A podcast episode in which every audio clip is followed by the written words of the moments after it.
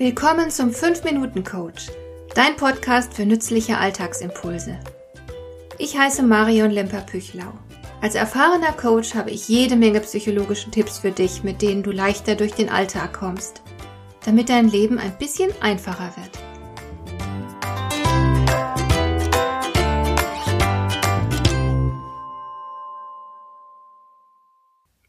In der letzten Folge habe ich ganz selbstverständlich von schwarzer Pädagogik gesprochen und erst im Nachhinein ist mir aufgefallen, dass ich den Begriff überhaupt nicht erläutert habe.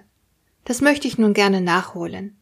Denn vielleicht hast du selbst Kinder oder aber du setzt dich mit deiner eigenen Geschichte auseinander und meiner Erfahrung nach ist es grundsätzlich sehr hilfreich, wenn man ein paar Begrifflichkeiten kennt. Denn sie können das Verständnis fördern. Je differenzierter die Sprache, desto klarer das Denken. Also, was ist eigentlich schwarze Pädagogik? Darunter versteht man bestimmte Erziehungsmethoden, mit denen der junge Mensch im Grunde gebrochen werden soll. Ziel ist es, ihn anzupassen an die Erwartungen seiner Erzieher. Der Begriff wurde 1977 von der Soziologin Katharina Rutschki öffentlich gemacht. Sie beschreibt damit ein Phänomen, das die Erziehung seit Jahrhunderten geprägt hat. Es gab bei uns sehr lange Zeit eine äußerst repressive Erziehung. Menschen sollten in erster Linie zum Gehorsam erzogen werden. Das lag an unserer Mentalität, die christlich geprägt ist und früher eine streng hierarchische Ordnung vorsah. Ganz weit oben stand der liebe Gott, dann kam lange Zeit niemand, dann kam der Kaiser. Noch Mitte des 19. Jahrhunderts war unser Kaiser vollkommen davon überzeugt, er sei Kaiser von Gottes Gnaden, nicht etwa von Volkes Gnaden. Naja, und danach kamen dann eben feinsäuberlich sortiert alle anderen Menschen. Der Adel und der Klerus standen natürlich recht weit oben unter dem Kaiser, und du kennst vielleicht noch den alten Abzählvers Kaiser, König, Edelmann, Bürger, Bauer, Bettelmann und so weiter. Dieser Vers ist ein Relikt aus der Zeit der Ständegesellschaft. Man glaubte fest an die göttliche Ordnung, in der jedem von uns sein Platz zugewiesen wird.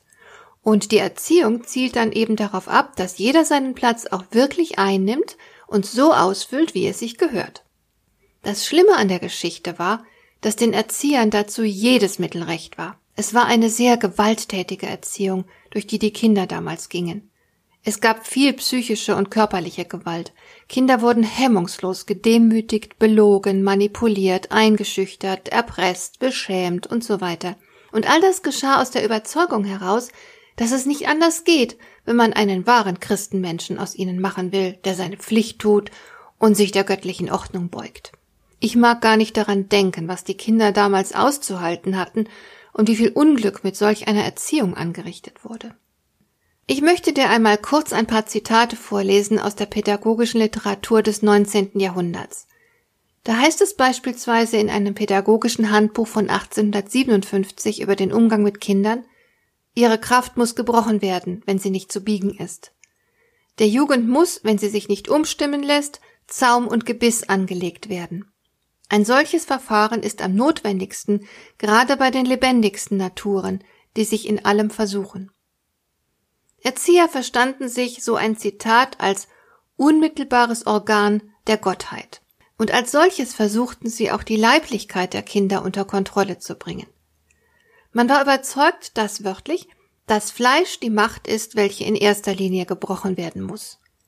Zu diesem Zweck erfand man ein unglaubliches Regelwerk für Kinder. Zum Beispiel gab man ihnen die exakte Körperhaltung für das Sitzen und Schreiben vor. Oder man empfahl, Kinder bereits im Säuglingsalter, so wörtlich, mit dem Kopf alltäglich einige Male unter das Wasser zu tauchen, weil dadurch ein Kind an Lunge und langem Atem sehr gewinnt. Man kann wohl davon ausgehen, dass viele dieser Erziehungsmethoden tatsächlich gut gemeint gewesen sein mögen, aber es steht auch außer Frage, dass so mancher Pädagoge in Anführungszeichen damit seine sadistischen Neigungen rationalisiert und ausgelebt hat. Wir empfinden heute Entsetzen und Abscheu, wenn wir von solchen Erziehungspraktiken und Überzeugungen erfahren, aber machen wir uns nichts vor. Nachdem diese Pädagogik über Jahrhunderte hinweg den Umgang mit Kindern geprägt hat, ist nicht zu erwarten, dass sie nach so kurzer Zeit vollständig hinweggefegt worden ist. Auch wenn es heute streng verboten ist, seine Kinder zu misshandeln, so sind die Prügel keineswegs abgeschafft. Und deswegen ist es so wichtig, dass Menschen wie du und ich achtsam sind, dass wir die Reste der schwarzen Pädagogik in unserem Denken und Handeln aufspüren und bewusst durch einen respektvollen, liebevollen und rundum humanen Umgang mit Kindern ersetzen. Hat dir der heutige Impuls gefallen? Dann kannst du jetzt zwei Dinge tun. Du kannst mir eine Nachricht schicken mit einer Frage, zu der du gerne hier im Podcast eine Antwort hättest. Du erreichst mich unter info at lemper-püchlau.de. Und du kannst eine Bewertung bei iTunes abgeben, damit diese Sendung für andere Interessierte sichtbarer wird. Schön, dass du mir zugehört hast. Bis zum nächsten Mal eine gute Zeit für dich.